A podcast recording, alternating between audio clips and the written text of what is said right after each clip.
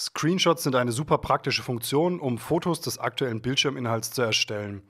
Wie man das macht, auch mehrere gleichzeitig und diese dann auch noch bearbeitet, darum geht es in diesem iPad Snack.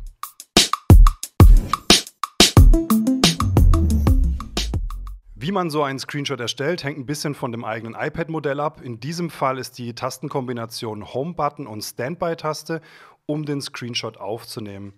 Der Screenshot erscheint unten in so einer kleinen Miniaturansicht. Wenn man etwas wartet, verschwindet er wieder und das Foto speichert sich automatisch in der Fotos-App. Eine weitere Möglichkeit, so einen Screenshot aufzunehmen, ist, wenn man mit dem Apple Pencil arbeitet. Indem man von der linken unteren Ecke nach rechts oben wischt, kann man auch so einen Screenshot erstellen. Außerdem hat man die Möglichkeit, auch mehrere Screenshots direkt hintereinander zu machen, die wir jetzt in, wie wir jetzt in diesem Beispiel zeigen werden.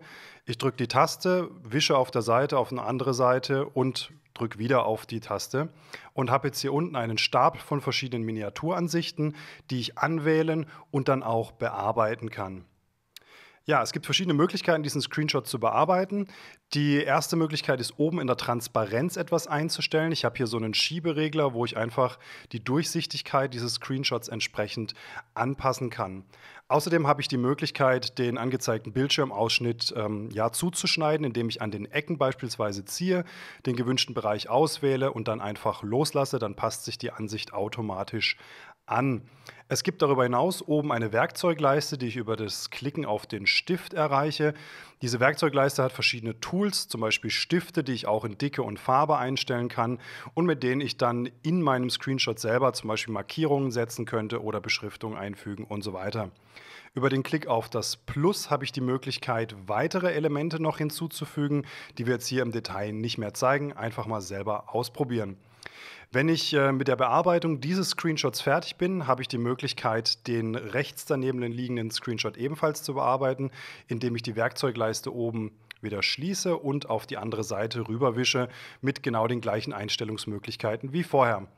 Ich habe außerdem die Möglichkeit, zum Schluss über das Klicken auf Fertig oben links die Screenshots entweder einzeln oder alle auf einmal in der Fotos-App zu speichern oder auch in der Dateien-App und äh, kann diese dann eben verwenden. Eine kleine Besonderheit bei den Screenshots gibt es noch, wenn man zum Beispiel auf einer Website im Safari-Browser ist und hier einen Screenshot erstellt. Dann hat man im Bearbeitungsmodus auch noch eine weitere Auswahlmöglichkeit, nämlich ich kann entweder oben auf dem Reiter Bildschirm nur den Bildschirminhalt oder eben über ganze Seite die ganze Seite anzeigen lassen, die ich dann auch entsprechend scrollen kann.